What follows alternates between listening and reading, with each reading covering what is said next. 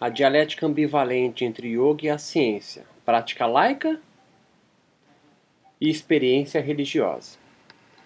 O objetivo central, aqui, agora, estará em compreender a transformação dos kleshas no yoga moderno em dialética, em diálogo com a ciência biomédica e a religiosidade brasileira.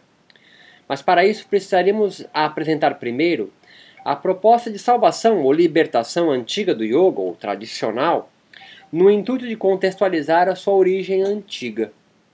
Estamos falando do Yoga Sutras mesmo, de Patanjali. No segundo momento, descreveremos o transplante do yoga indiano para o ocidente e a tensão que emerge no seu acesso à modernidade.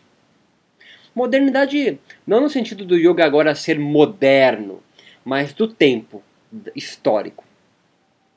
Dessa tensão yoga e ciência, na modernidade, emerge o yoga moderno e seu enlace com a biomedicina ocidental.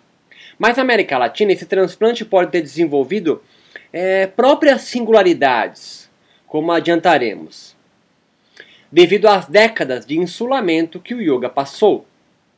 No Brasil, em específico, a sua particularidade foi o sincretismo com as religiões nativas e cristãs, mas, sobretudo, da utilização do discurso laico da ciência para os seus ritos corporais e assim espiritualizar o relaxamento e adaptar a sua proposta de salvação soteriológica à luz do contexto social moderno no Brasil.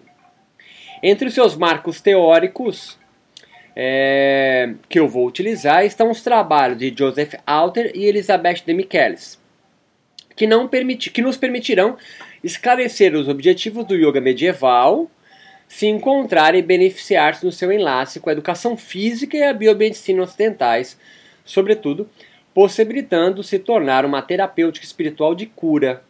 Com a ajuda teórica de Demichelis, o yoga, transplantado do Oriente no fim do século passado para as sociedades ocidentais, me permitirão percebê-lo como moderno sem diminuí-lo em sua religiosidade. A pesquisa de André Jain ajuda-me a compor a disseminação do yoga moderno entre as camadas urbanas ocidentais, de uma perspectiva de contracultura, do início dos anos 60 para uma cultura de consumo a partir dos anos de 1980.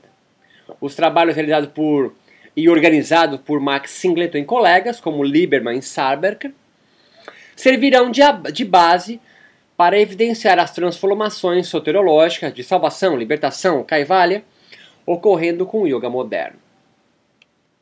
Um resumo dos capítulos que vão adentrar a partir de agora as nossas falas será importante agora ser elencados. Em nosso primeiro capítulo, eu descreverei a proposta teológica do yoga clássico, onde os kleshas são apresentados como a causa das aflições espirituais do yoga.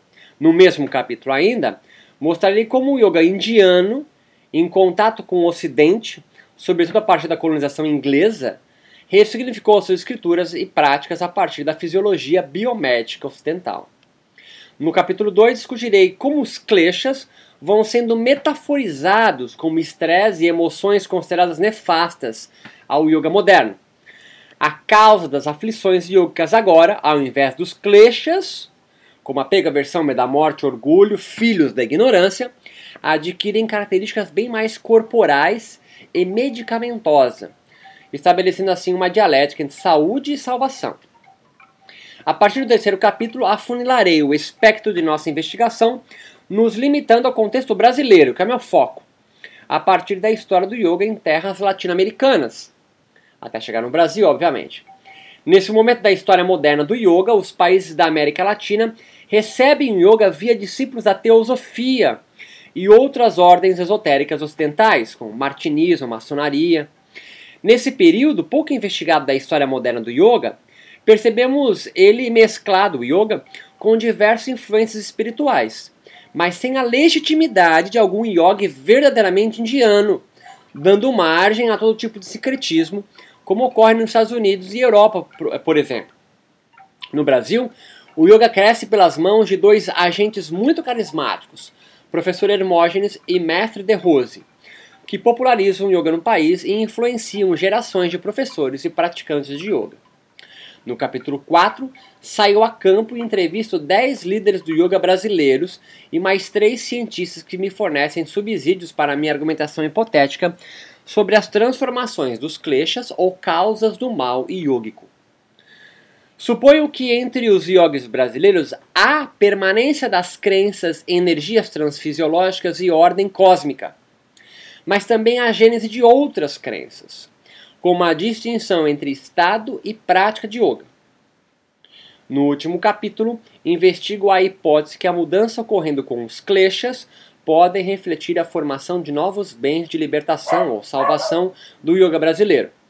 Hipotetizo que a transformação soteriológica de salvação, libertação, em processo do yoga no país seja fruto do surgir do yoga como um novo movimento religioso, já desvinculado do hinduísmo e da nova era, e permitindo entrevê-lo como um produto ou produtor de sentido para um específico micro-universo de indivíduos que buscam nas escrituras e práticas de yoga uma nova forma de vida, um novo sentido para viver.